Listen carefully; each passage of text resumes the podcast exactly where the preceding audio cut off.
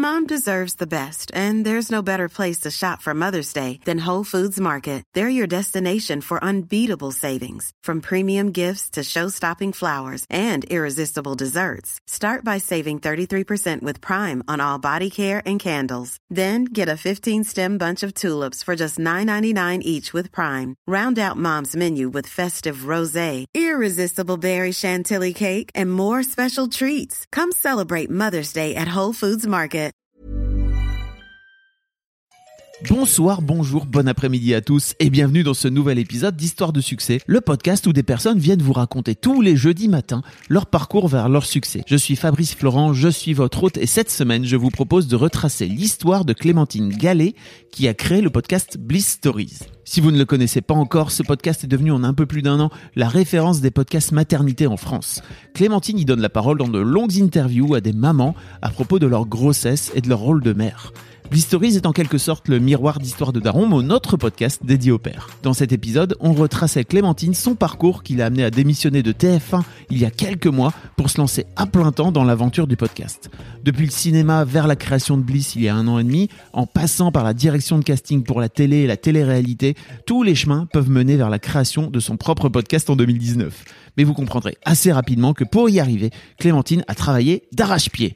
On reparle de tout ça ensemble. J'espère que vous apprécierez cet épisode. Merci pour tous les commentaires que vous avez postés sur Apple Podcast depuis ces dernières semaines, mais j'ai encore besoin de vous. Pour l'instant, il n'y a qu'une petite centaine de notes et de commentaires et j'aimerais aller beaucoup plus loin. Si vous avez un iPhone et 3 minutes, ça serait donc super que vous tapiez Histoire de succès dans Apple Podcast et que vous lui mettiez 5 étoiles et un commentaire de préférence sympa sur ce que vous pensez de ce podcast.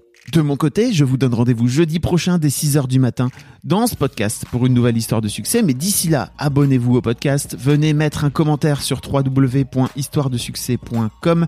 Tous les liens sont dans les notes de cet épisode. C'est toujours le meilleur moyen de soutenir ce podcast si vous l'aimez. Je vous souhaite de passer un bon moment et des bonnes vacances de Noël si vous êtes en vacances en compagnie de Clémentine Gallet. Un pote qui parle à la maternité. Oh my god, bah oui, il me dit je file à la maternité. Ah, tu sais, moi je suis aux premières loges hein, pour tout ce qui est.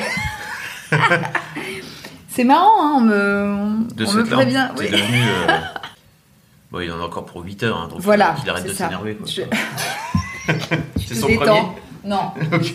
Tu te détends, tu respires, ça va se passer. J'ai écouté euh, le dernier. euh, non, c'était pas le dernier. euh, Coucou les girls. Ah, Juliette. Hmm, J'aime bien. On est parti, c'est parti loin avec Juliette. hein. Oui, c'est. Oui, on était sur une petite euh, petite thérapie. Petite, euh, petite introspection. hein, euh, on y va Nous sommes des accoucheurs de, Oh là. l'âme, n'est-ce pas On est Clémentine. Salut Clémentine. Salut Fabrice. Ça va? Très bien et toi? Ça va bien Clémentine. Pour expliquer un petit peu ce que tu fais, qui tu es, tu viens à la base du milieu de la télé. Absolument. Et t'as lancé il y a un an, un peu plus? Un peu plus, euh, ça fait un an et demi, Ah. vraiment. Ouais. Avril 2018. Ouais, Voilà. donc un an et demi. Ouais, un an et demi. Ce, ce podcast qui est devenu euh, une référence aujourd'hui euh, Oh, dans dans le monde du podcast français. Non mais c'est vrai, il y en a pas. Bah, écoute, je, je, m'en rends pas bien compte, mais euh, tant mieux si c'est le cas. T'as beaucoup d'auditeurs, enfin je veux dire Oui, j'ai beaucoup d'audi- d'auditrices surtout. Surtout, oui. je pense. Oui, oui. où tu parles de, de maternité, enfin de, tu fais intervenir des, des femmes pour parler de leur rapport à leur maternité, Ouais. de depuis l'envie d'enfant jusqu'à aujourd'hui où elles ont des enfants et il y a. toutes sortes d'histoires. Euh, es, donc tu fais un épisode par semaine, donc euh, Exactement. t'as- Bah là, j'en suis à 60 euh, épisodes à peu près. Ouais, ouais. et euh, avec autant de, d'histoires différentes, euh, t'as- c'est, c'est très bien parce qu'en fait, tu as réussi à la fois à avoir des anonymes et des, et des personnalités aussi qui Ouais. ont bien voulu venir te raconter euh, leur rapport à leur, euh, leur Carrément, accouchement, qui est un ouais. truc un peu intime, si tu veux. Donc, euh, Ouais. bravo pour ça, c'est cool. Merci. Euh, avant, de- avant de, on va parler un petit peu de, de ton parcours et de ce qui t'amène à avoir, euh, à avoir créé Bliss et puis ce que tu as Ouais. envie de faire ensuite. hein. Mais avant ça, j'aime bien demander un petit peu à mes invités à quoi ressemblait Clémentine quand tu avais 7-8 ans? Ah ouais, quand j'avais 7-8 ans, c'est-à-dire l'âge de mon fils. Euh, c'est marrant parce que du coup, comme j'ai le modèle à la maison, ça me... C'est très concret euh, ce que tu me demandes. Euh, alors écoute, moi à 7-8 ans, j'étais une petite fille euh, sans histoire. Vraiment, j'étais une petite fille très sage, très discrète, très girly, euh, très déjà dans dans l'amitié, dans des amitiés très fortes. Euh, très famille. Euh, J'étais l'aînée, enfin je, je suis l'aînée d'une fratrie de, de quatre, donc euh, euh, voilà, euh, et, et notamment de, de petites sœurs jumelles euh, euh, avec qui euh, j'ai euh, 9 ans d'écart. Donc euh, Ok. à 8 ans, tu vois, je les avais pas encore, mais j'étais déjà grande sœur. Et, euh, et donc c'était avant, voilà, que que que- qu'on passe de 2 à 4 enfants. donc Waouh. j'étais encore un peu tranquille. Euh, et donc euh, non, bah écoute, 7-8 ans, c'est quoi? CP, CE1, euh, CE2, euh, ouais, c'est une enfance euh, très euh, choyée euh, dans le 5e arrondissement, très privilégiée, euh, avec le jardin des plantes comme euh, square du quartier, tu vois. Donc euh, c'était pas mal. Et puis euh, Effectivement. et puis ouais, en termes de caractère, je te dis, j'étais euh, très très accro à mes à mes amis. Voilà, j'avais des amitiés indestructibles. Tu sais, c'est des moments même de ta vie où tu te dis que tu que, t'es presque sœur en fait. Nous, on se disait qu'on était euh, euh, on était forcément sœurs tellement on était liés, tu vois. Euh, et puis j'avais pas de sœur encore à l'époque, donc voilà, c'était. T'avais un petit frère, c'est ça? j'avais un petit, ouais, ouais, j'ai un petit frère et, et donc deux petites sœurs qui sont arrivées après.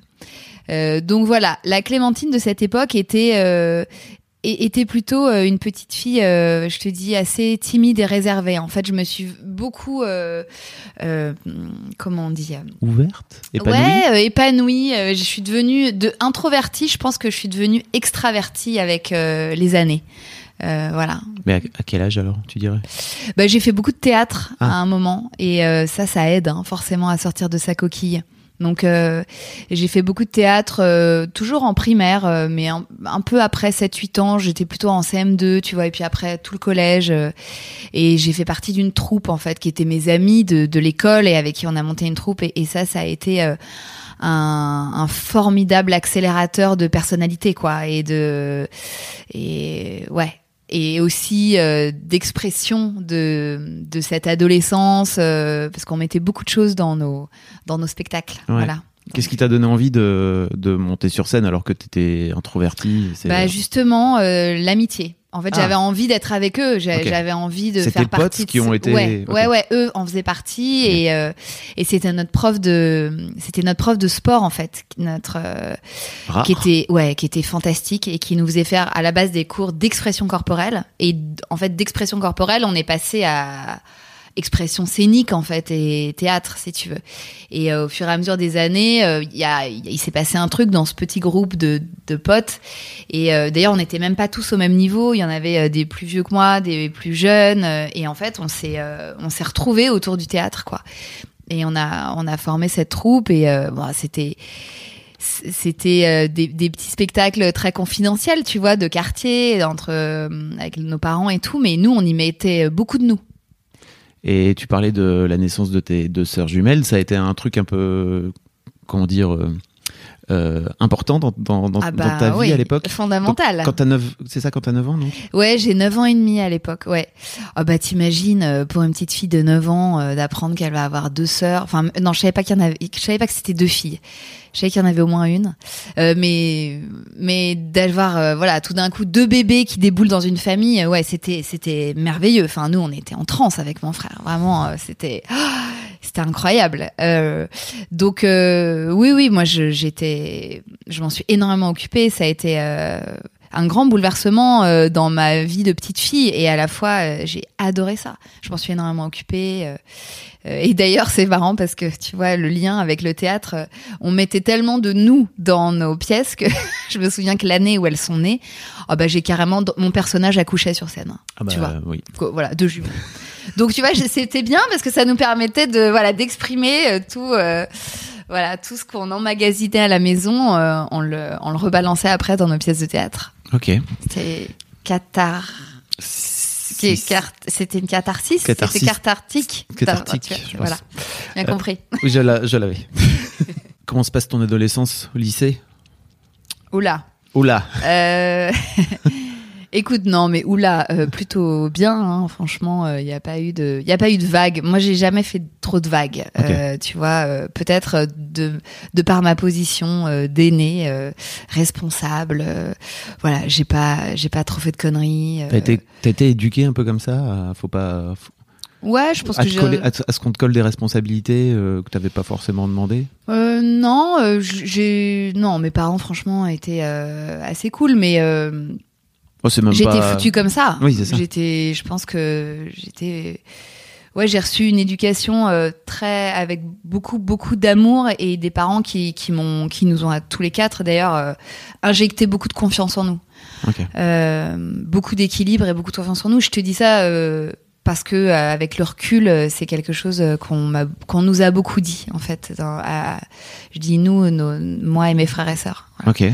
on nous dit souvent ça, qu'on est, qu'on est des gens équilibrés. C'est- non, mais c'est marrant, mais euh, et ça, c'est vrai qu'on le doit à nos parents parce que ils ont, ils ont su faire. Donc euh, tant mieux, tant mieux pour nous, c'est cool. Mais euh, donc voilà, non, une adolescence bah, toujours dans le cinquième, très très cool. Le, collège, bah, j'ai surtout découvert les garçons. Hein. Voilà, c'était quand même l'intérêt principal du collège, c'est les mecs. voilà.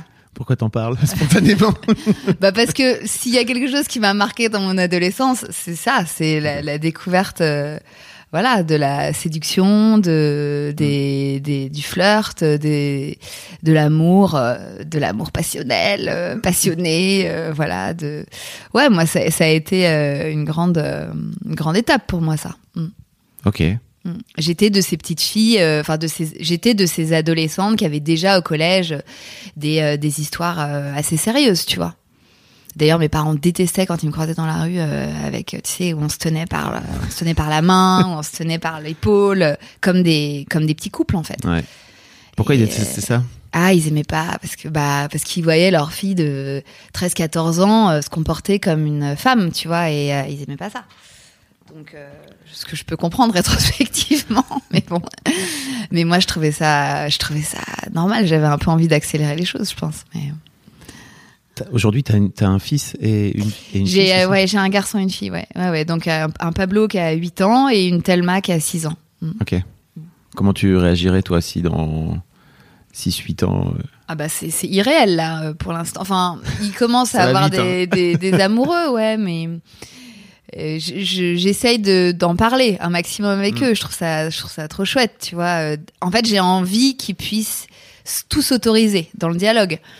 Euh, après, ils ont envie, ils ont pas envie, ils font ce qu'ils veulent. Mais j'ai envie qu'ils sachent que qu'ils peuvent tout, tout me dire. Mm.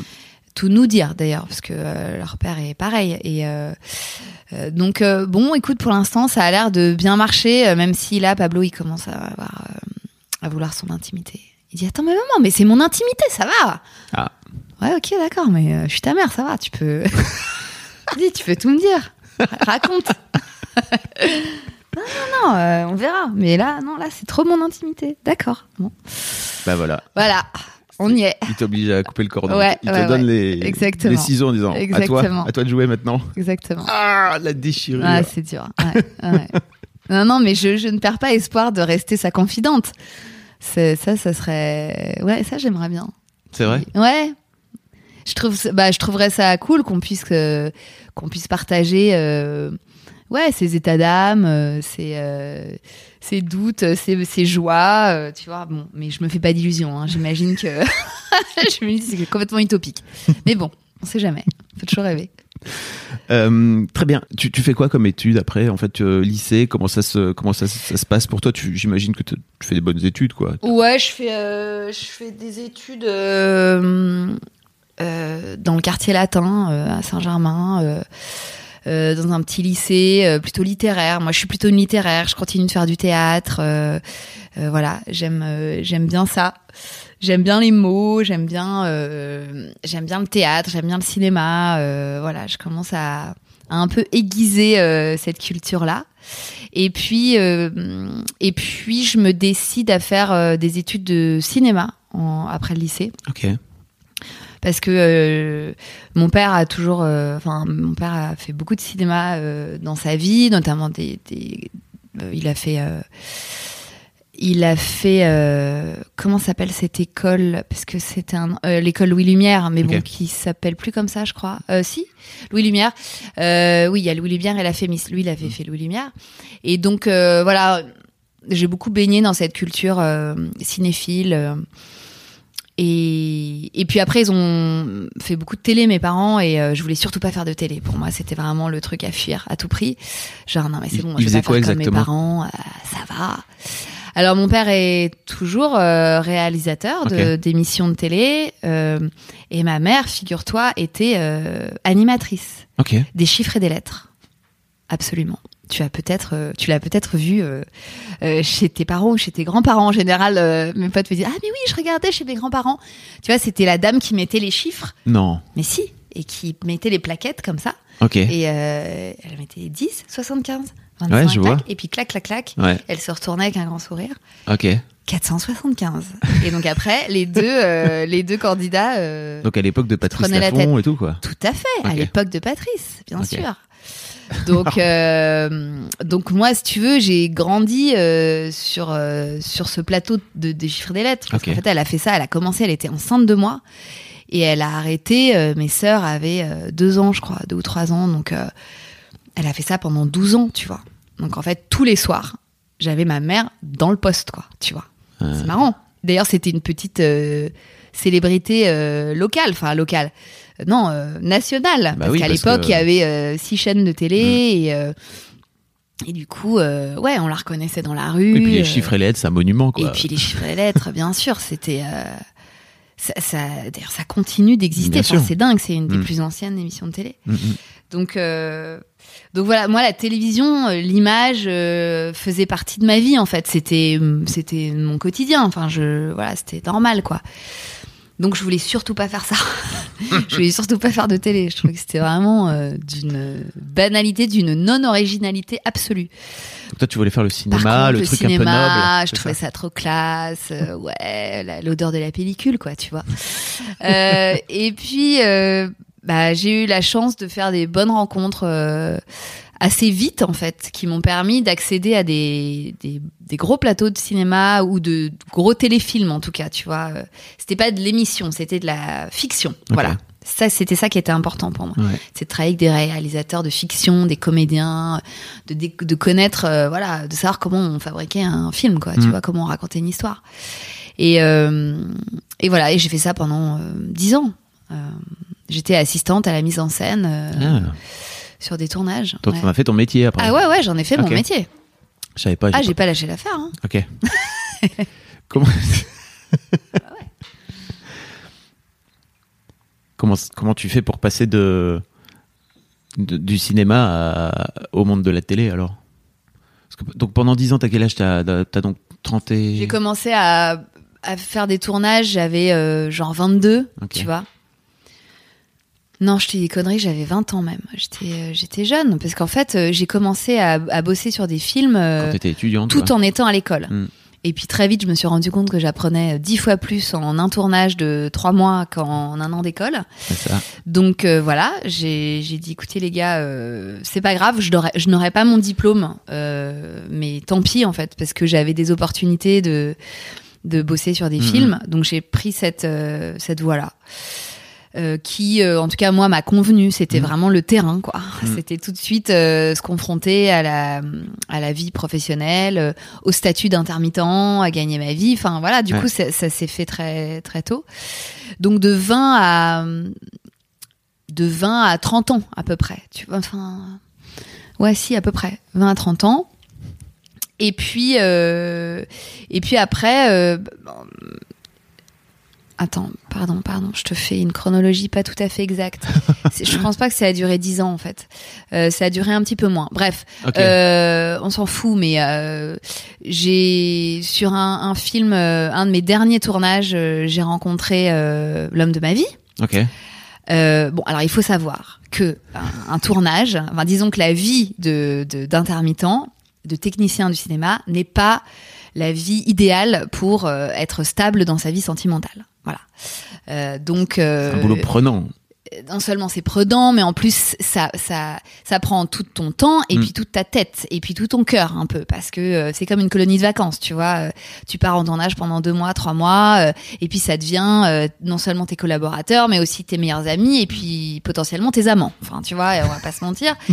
Je, ne- je ne révèle aucun secret, mais enfin voilà, c'est vrai que c'est des métiers où le où la où la séduction euh, est, est- fait partie de, du, du métier quasiment. Donc en gros, si tu as envie de construire euh, une famille, va- après tu fais ce que tu veux, mais euh, disons que si tu as envie d'un tout petit peu de stabilité, moi en tout cas, fallait que j'arrête parce que parce que c'était plus compatible. Donc j'ai rencontré celui qui euh, est aujourd'hui le, le père de mes enfants Qui et donc je me fait suis arrêter, dit, c'est ça, euh, ou- je me suis dit dis donc toi là. euh, Et tu l'as rencontré sur un tournage. rencontré ok. sur un tournage qui s'appelle d'un film qui s'appelle On va s'aimer. Ça ne s'invente pas. Donc euh, voilà, on était euh, sur ce tournage et, et puis on s'est rencontrés. Lui, il faisait de la décoration. euh, il était dans l'équipe déco et moi dans l'équipe mise en scène. Et voilà. Et donc après ça, je me suis dit ok, maintenant on va se calmer un peu. On va trouver un boulot un tout petit peu plus sédentaire, plus stable. Euh, C'est sa rencontre. Enfin, c'est le fait que tu le rencontres lui qui te fait dire bah, ça. puis je pense que voilà, il est arrivé aussi à un moment de ma vie où euh, j'avais fait le tour de la question, j'avais un peu envie de me poser, euh, j'en avais marre de partir tout le tout le temps en tournage, Mm. c'était trop prenant. Puis j'avais envie de, de construire une famille, enfin clairement, tu vois. Donc euh, voilà, du coup j'ai petit à petit euh, arrêté les tournages euh, de cinéma et pour basculer dans la prod télé en fait, voilà où euh, c'était euh, dans, des, dans, dans des bureaux, euh, voilà, avec des collègues, un rythme, ouais, un rythme plus classique, quoi. Comment tu vis le fait de renier un peu la Clémentine de 20 ans qui disait Moi, la télévision, jamais Est-ce que dix piges oui, plus tard, tu te je dis sais. écoute. Bon, écoute, il y a que les imbéciles qui changent pas d'avis. D'une part, et ensuite, euh, non, mais ensuite, euh, j'ai trouvé dans la télévision des choses qui me correspondaient. Parce qu'en fait, entre temps, la, la, la transition entre le cinéma et télé, elle s'est faite quand même avec une année de, de coupure à New York. Ok. Et, euh, et ça, c'était quand même très cool parce que euh, pendant cette, euh, cette année de break, euh, j'ai pu explorer du coup la prod télé euh, à New York, ce qui est quand même assez cool, quoi, tu Bah vois, oui. pour, euh, pour découvrir ça.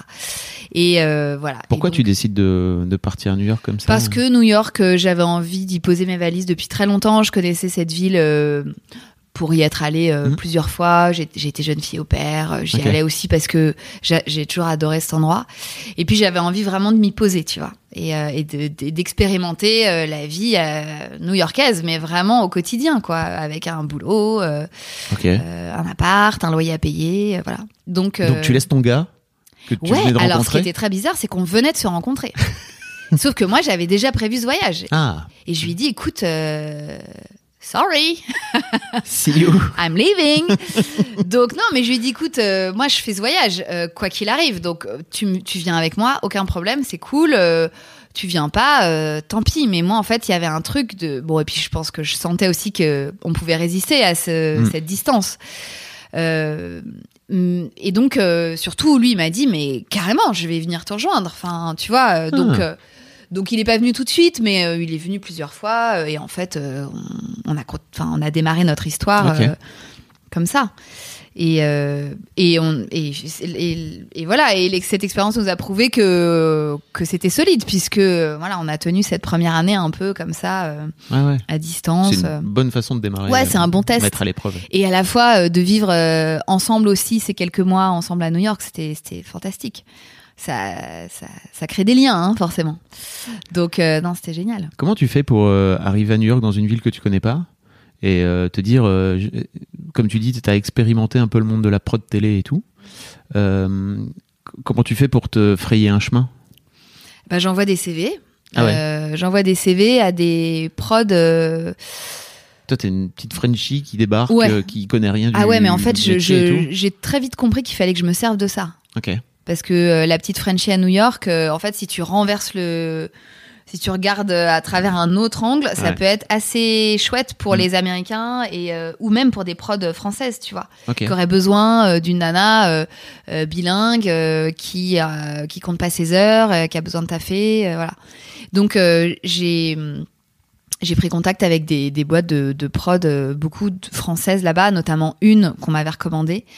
Et, euh, et puis ça a fonctionné. Bon, après, ils me prenaient en stage. Hein. Franchement, c'était. Je repartais de zéro. Hein. Ah ouais. Mais au moins, j'avais un, j'avais un job, euh, ça me permettait d'être, euh, d'être euh, immergée vraiment dans cette vie euh, new-yorkaise.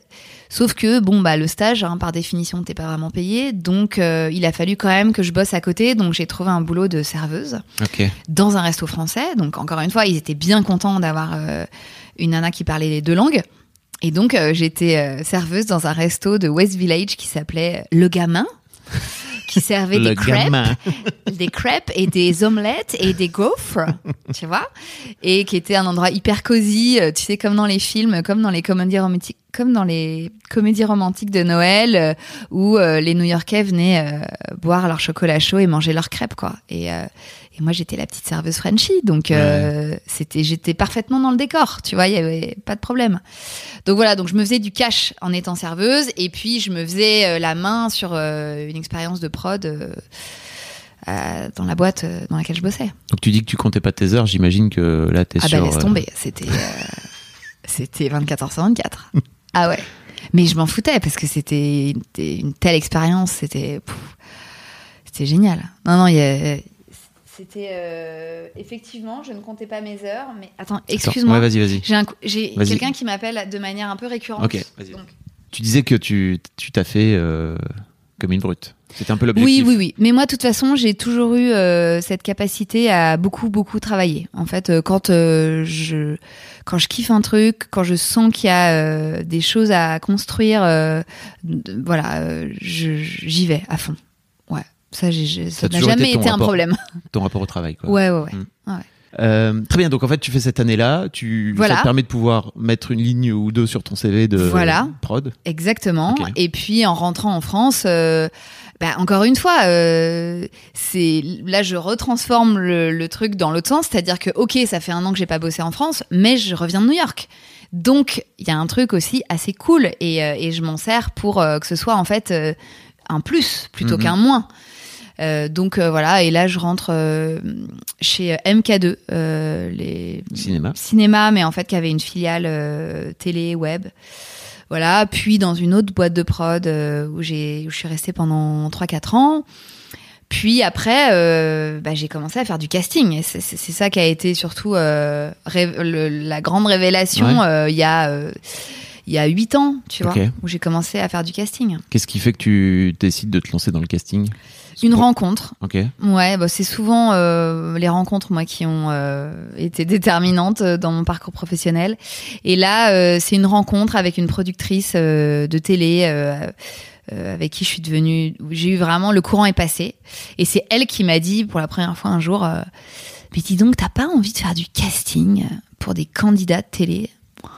Moi, je, je, je ne savais même pas que ça existait en fait. Tu vois, j'ignorais euh, tout euh, de euh, des process de candidature, de, de comment les gens se retrouvaient dans une émission de télé. Franchement, j'étais complètement passée à côté.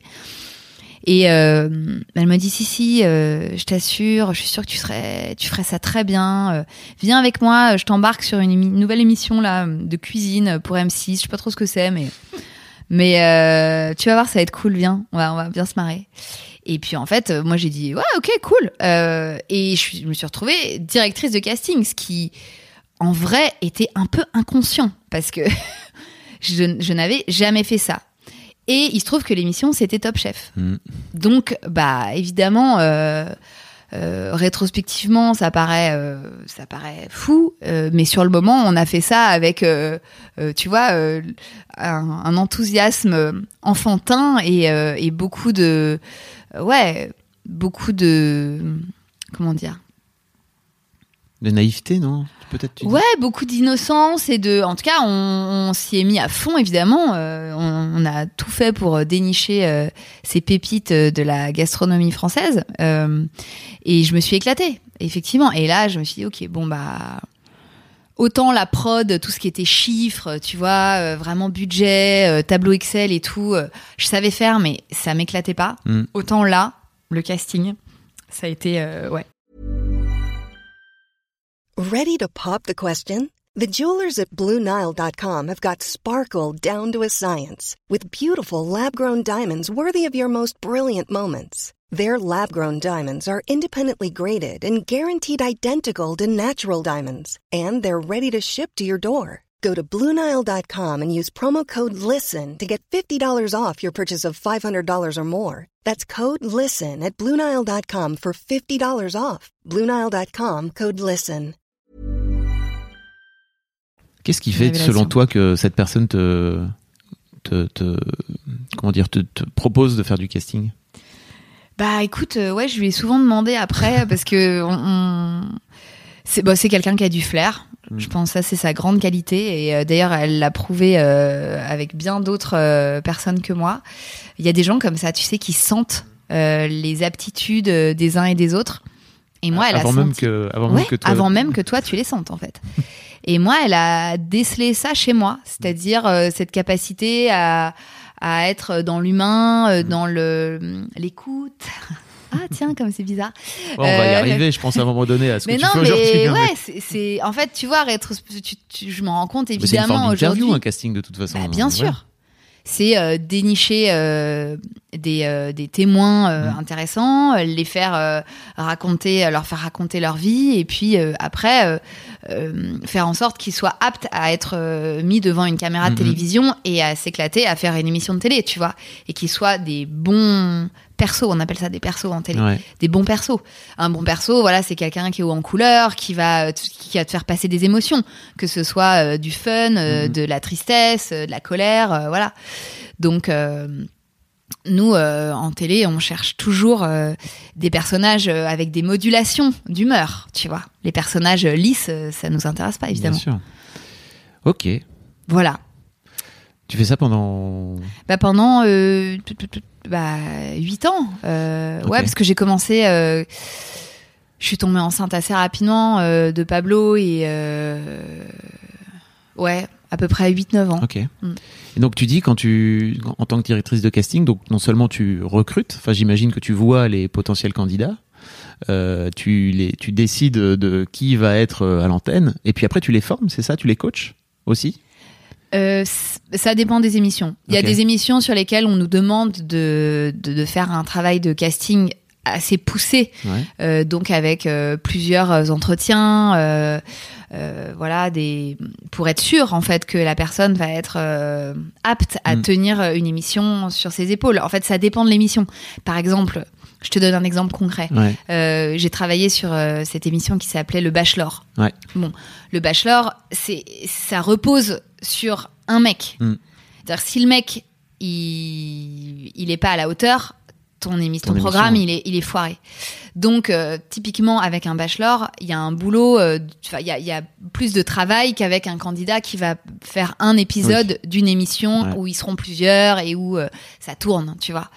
Donc voilà, ça dépendait des projets à chaque fois, mais mais ouais, je me suis je me suis bien marrée, ouais. T'as bossé sur, sur quelles émissions? Bah écoute voilà donc le donc Top Chef, Top Chef, euh, Bachelor. le Bachelor, euh, Ninja Warrior euh, récemment, euh, euh, des émissions euh, de d'Access qu'on appelle l'Access. Donc c'est les émissions qui passent vers 17-18 heures euh, euh, où tu sais les gens s'invitent les uns chez les autres. Donc il y a une émission qui s'appelle Mon plus beau Noël où genre c'est une compète de soirée de Noël. Euh, l'addition s'il vous plaît qui est une compète de resto. Euh, les plus les plus belles vacances qui est une compète de euh, voilà de en gros de Airbnb euh, de lieux de vacances Euh, voilà enfin tout un tas de programmes comme ça euh, soit de l'access soit du prime time Euh, voilà Ok. Et tu. Comment ça se passe en fait la- ta décision de, de lancer Bliss? Parce que là, quand tu lances Bliss à l'époque, t'es encore. ah ouais je suis chez TF1 t'es ouais toujours ouais, chez ouais. TF1, tu bosses avec eux. Ouais. Euh, Qu'est-ce qui fait que tu te dis, ok, en fait, j'ai envie de. Il est où le pont? Il est où le pont? The bridge. Eh bien, il est que euh, le pont, en fait, il, se construit, hein, je pense, euh, petit à petit depuis plusieurs années déjà. Il n'y a pas eu, euh, tout d'un coup, je me suis pas réveillée un matin en me disant, ah mon Dieu, ça y est, il faut que je, fasse quelque chose pour moi et par moi-même. Ça, c'était en maturation depuis plusieurs années. J'avais envie de fa- faire quelque chose, ouais, qui est qui ait du sens pour moi, en tout cas.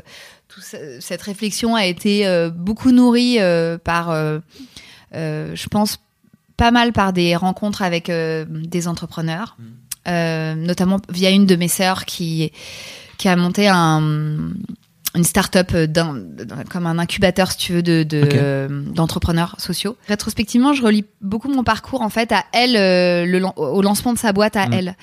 Parce que euh, bon voilà, elle, elle accompagne en fait des euh, entrepreneurs euh, dans le développement de leurs projets.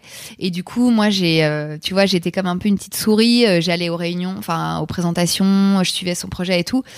Et, et, et je me suis dit, mais c'est génial en fait. C'est tous ces tous ces gens qui euh, qui essaient de réinventer un peu le monde de demain euh, via des initiatives euh, locales, sociales.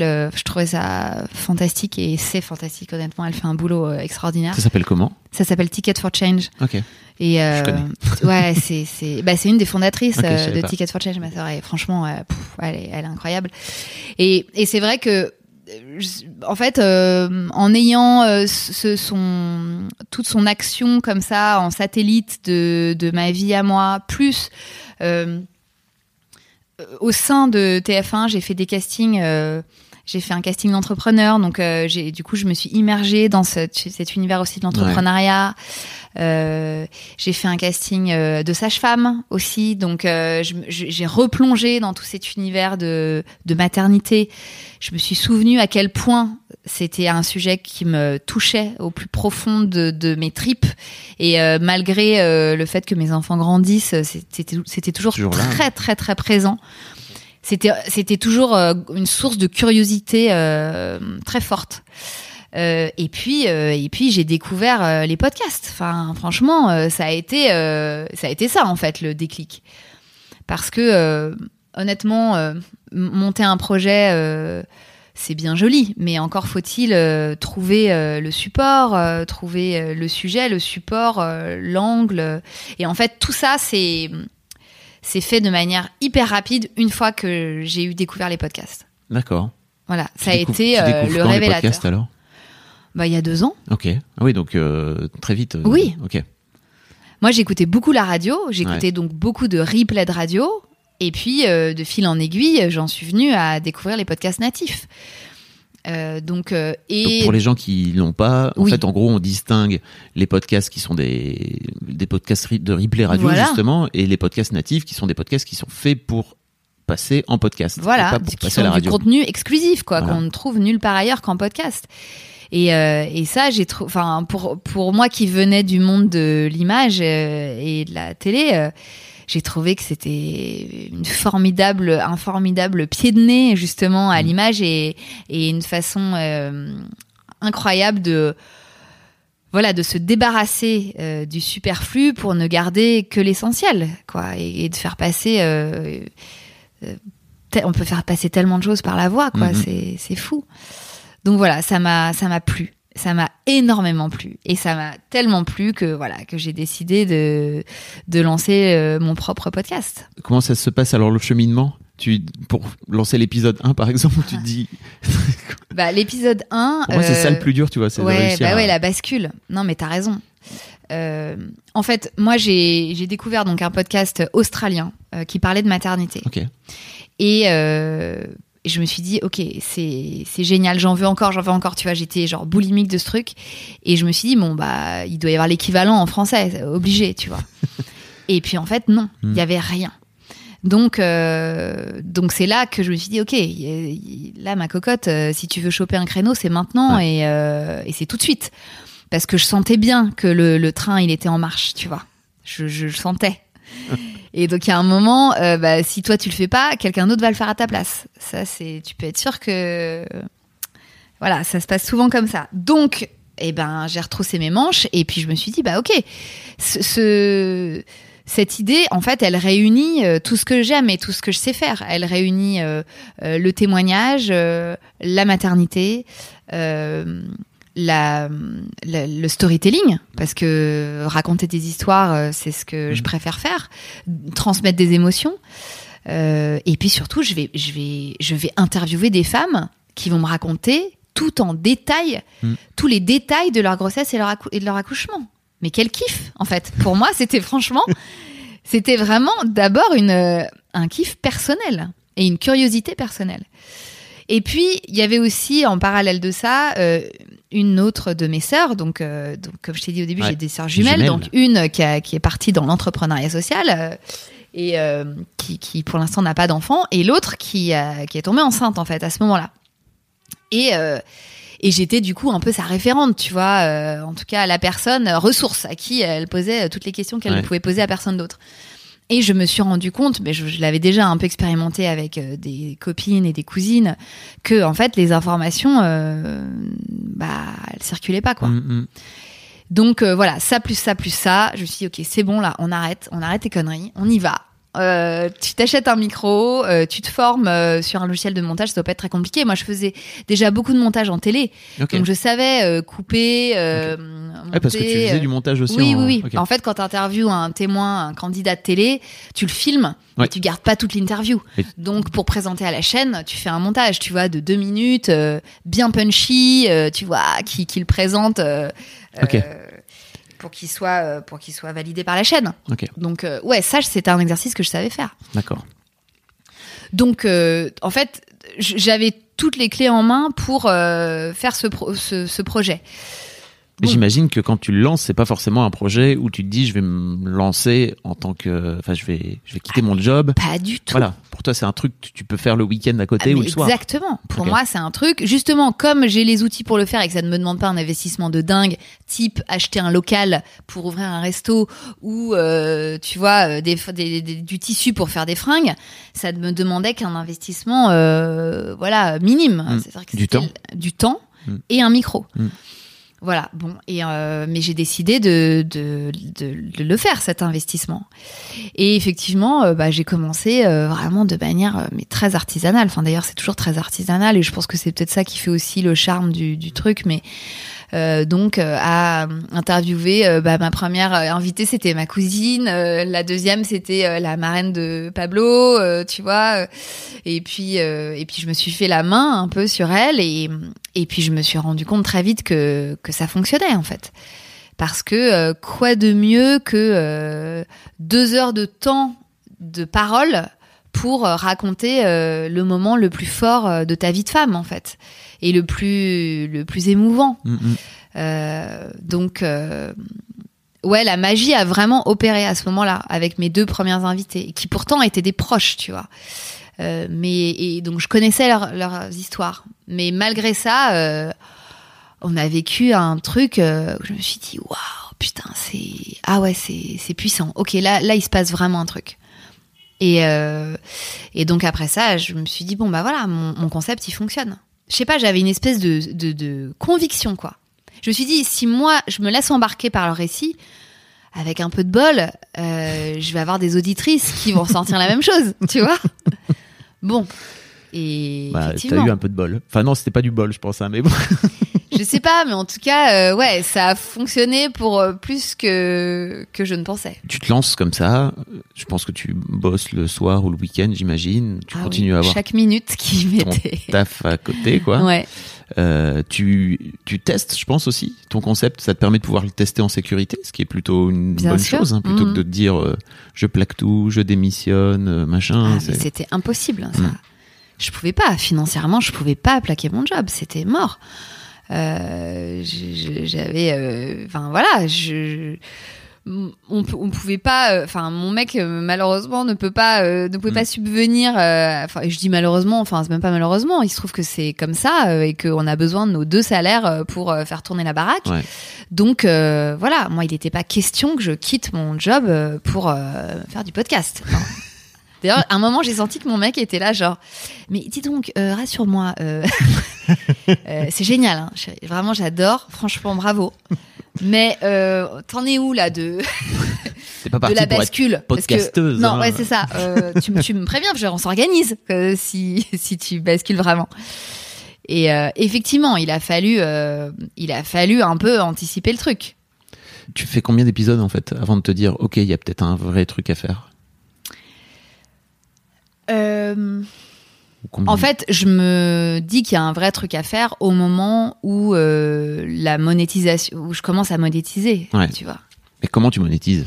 Bah, je monétise. euh, C'est venu comme ça pouf? ouais. Bah fais pas, Mais fais non, pas mais, genre tu t'excuses. mais ouais, mais le truc, c'est que quand t'as des grosses audiences, forcément, euh, on s'intéresse à toi. Bien sûr. puisque tu deviens un, un- comment tu deviens un espace où, Ouais. euh, où- avec de l'audience enfin avec de l'intérêt et de l'engagement donc euh, bah, évidemment les marques elles cherchent que ça hein. Elles cherchent une écoute euh, concernée engagée euh, ciblée voilà et moi euh, bah, j'ai une écoute effectivement j'ai une audience effectivement très très engagée Mm. et très ciblée donc euh, oui, euh, très vite en fait, euh, j'ai été approchée par une régie publicitaire qui s'occupe donc de mettre en contact euh, les marques et les podcasteurs. Euh, et donc, bah voilà, ils m'ont proposé euh, très vite euh, des, des sponsors. Les OP, ouais. Ouais, des OP. donc, c'est et puis en plus, ça, ça m'a plu ce- ce- cette nouvelle euh, façon de faire de la publicité parce que c'est host read, comme tu Mhm. sais. Donc c'est dit par nous, les hosts, et, euh, et c'est remanié en fait parce que moi j'écris le message publicitaire à ma sauce. Donc c'est cool, tu vois, c'est pas agressif. euh, euh, Il y a de la, ma- il y a ma petite musique derrière. euh, Enfin voilà, c'est pour moi c'est important ça de pas trop prendre en otage euh, les, les auditrices. Enfin surtout leur proposer des marques dans lesquelles elles vont euh, potentiellement euh, avoir un Mm. intérêt, un vrai intérêt. Et puis euh, et puis dire un message voilà joliment tourné quoi. Je comprends. Tu fais ça très bien aussi d'ailleurs. Merci. J'en profite pour Je- te, je- pour te le dire. J'essaye. euh, bon, super. Et donc, tu. Ça ça te prend quoi? Ça prend six mois? Un, un peu plus, non? Euh, Attends. Un peu plus parce que On s'est vu, on s'est vu quand? On s'est vu quand, quand on s'est vu quand tu, la, pour la première fois, tu m'as dit que tu te, tu te cassais, Ouais. tu prenais ton, tu prenais ton envol.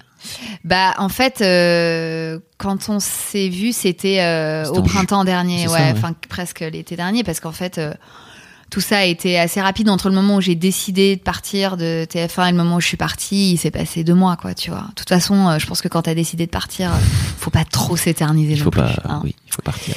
Euh, donc voilà. Et puis entre temps, chose importante, euh, j'ai rencontré aussi les gens de la plateforme Cybelle, Mm. qui sont quand même euh, pas étrangers non plus euh, à mon envol. Parce que, euh, en fait, moi, mes épisodes sortent en avant-première euh, sur leur plateforme. Donc, Cybelle, c'est un peu le, C'est une appli. c'est une appli euh, qui propose des, euh, des podcasts euh, exclusifs. Mm.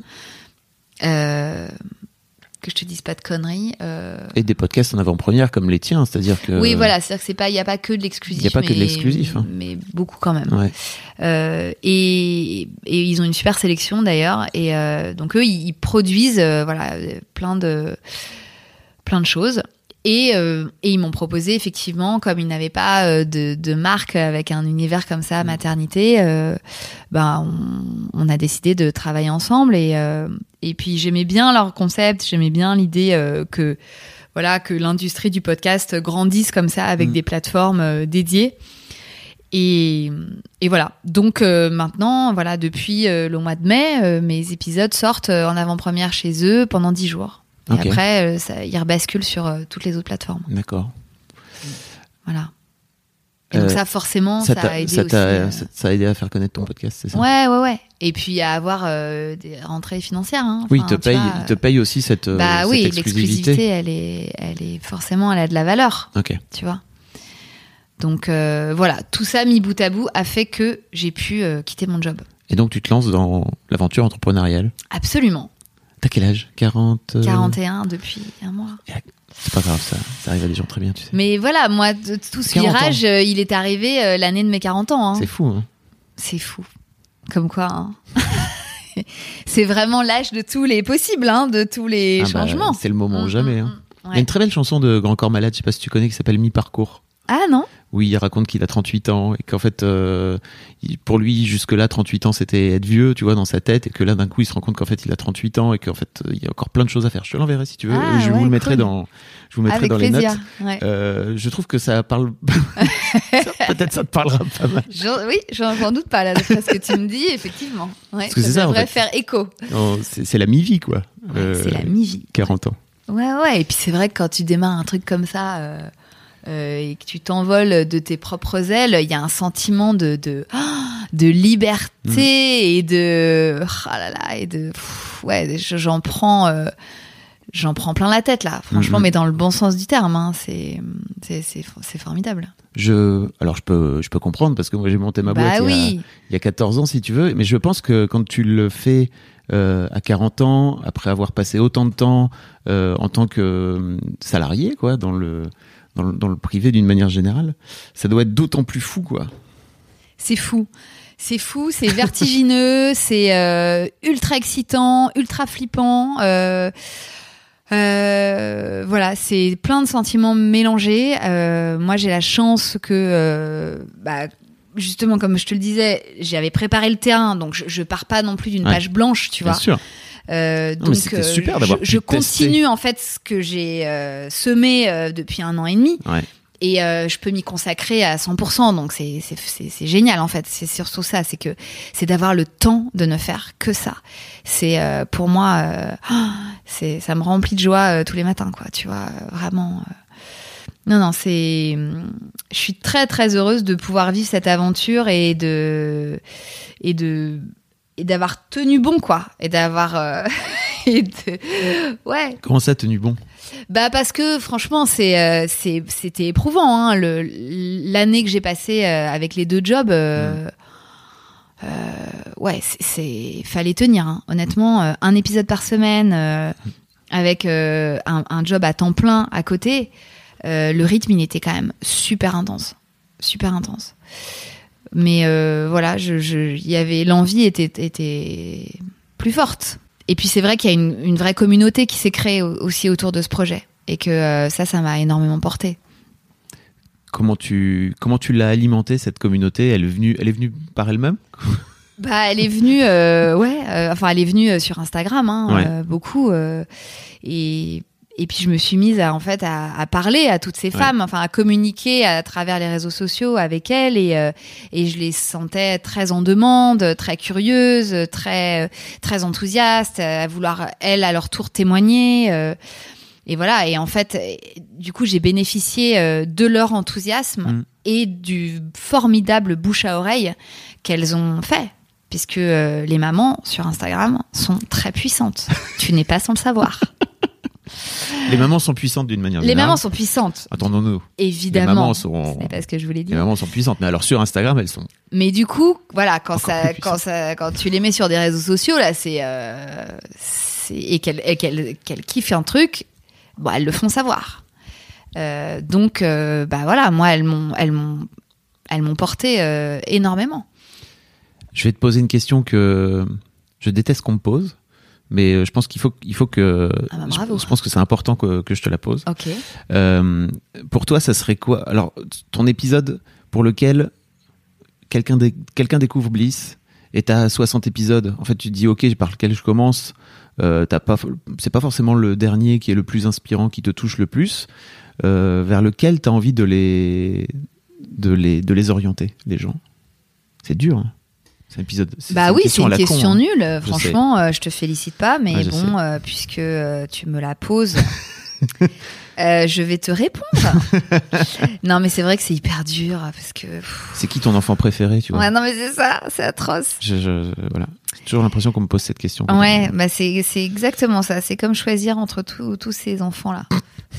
euh, Un Et- épisode qui t'aurait particulièrement oui, marqué moi. ou, que tu, ou que tu trouves toi euh, représentatif de, de ce que tu de ce Ouais. que tu veux faire. Alors, je vais te répondre. Je peux je peux en citer deux ou Ouais, pas? Bien sûr. En fait, je vais t'en citer deux parce que pour moi, il, euh, il représente exactement ce que je veux mettre dans ce podcast, c'est-à-dire à la fois beaucoup d'informations, beaucoup d'émotions et beaucoup de fun. Hmm. Avec des nanas euh, puissantes, avec une forte personnalité, euh, sans filtre, et qui euh, racontent leur histoire euh, avec parfois des montées de larmes, mais euh, tu vois, en, retom- en retombant toujours sur leurs pattes, jamais dans le pathos. C'est pas larmoyant quoi. Voilà, Ok. c'est pas larmoyant.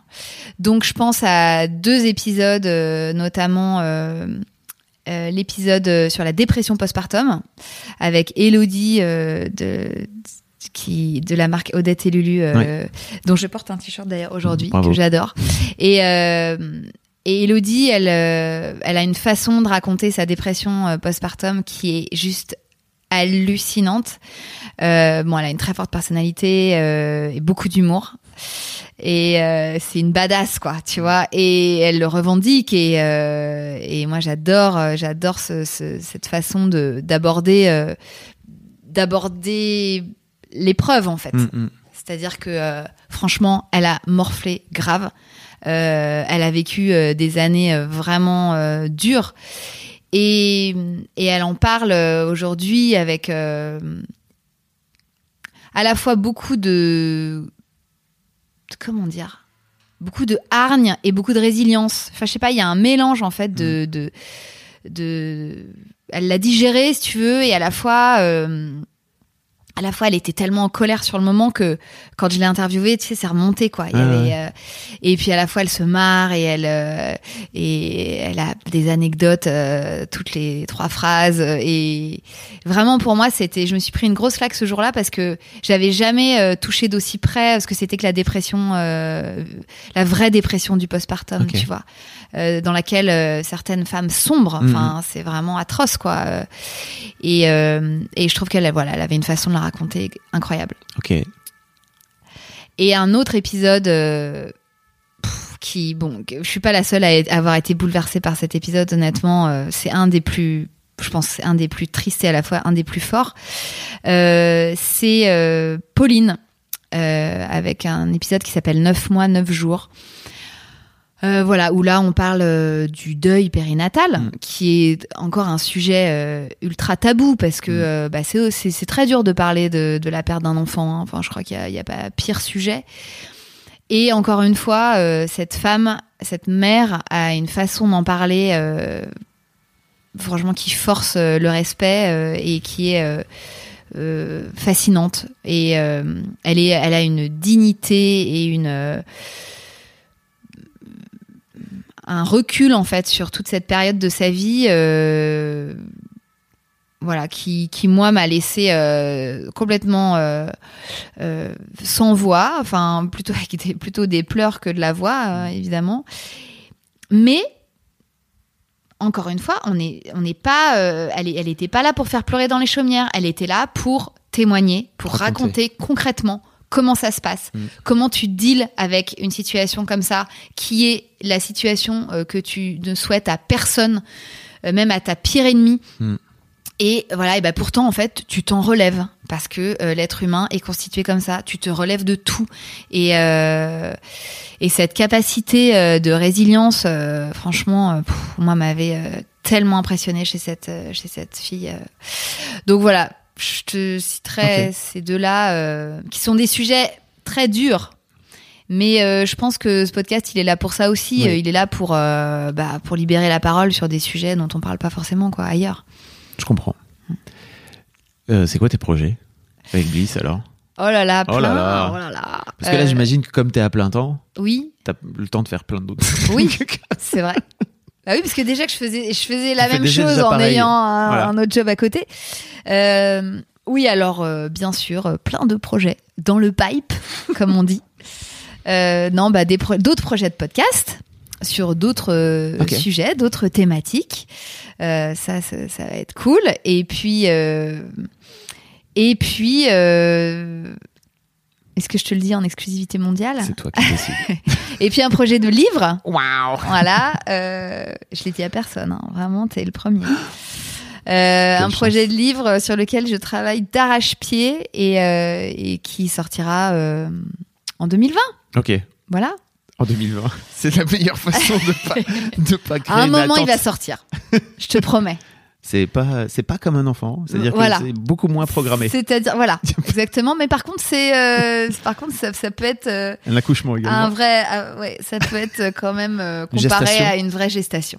Absolument. Donc euh, voilà, mais mais j'y mets euh, toute mon énergie et tout mon cœur euh, parce que voilà, j'ai envie qu'il soit à la hauteur, euh, voilà, de, de de de mon exigence en tout cas et euh, de ce que j'ai envie de faire passer euh, à travers tous ces récits. Quelle leçon tu tires de, de tes 20 ans de carrière là? Arrête, c'est horrible. Je 20 sais. ans de carrière. Bah, C'est pas grave, hein. Euh, C'est horrible, 20 ans de carrière. 20 ans de carrière, j'ai l'impression d'être. euh, C'est trop bien, De non recevoir un César d'honneur, là, tu Non mais regarde, euh, 20 ans. Alors, pour l'ensemble de votre carrière, nous vous décernons cette récompense. Alors, écoute, euh, T'imagines quand t'auras 50 ans de carrière Clémentine, bonjour. I wish. Euh, écoute, ce que je retiens, qu'est-ce que je peux te dire Euh, Moi, je peux te dire que j'ai, je me suis toujours laissé guider par euh, par les rencontres, par mon instinct, par ouais, vraiment mon instinct. Mais ça, bon, Non mais c'est une bonne... Je pense que c'est un bon conseil à donner. ouais, Notamment aux plus jeunes de nos auditeurs et auditrices, si tu veux. ouais.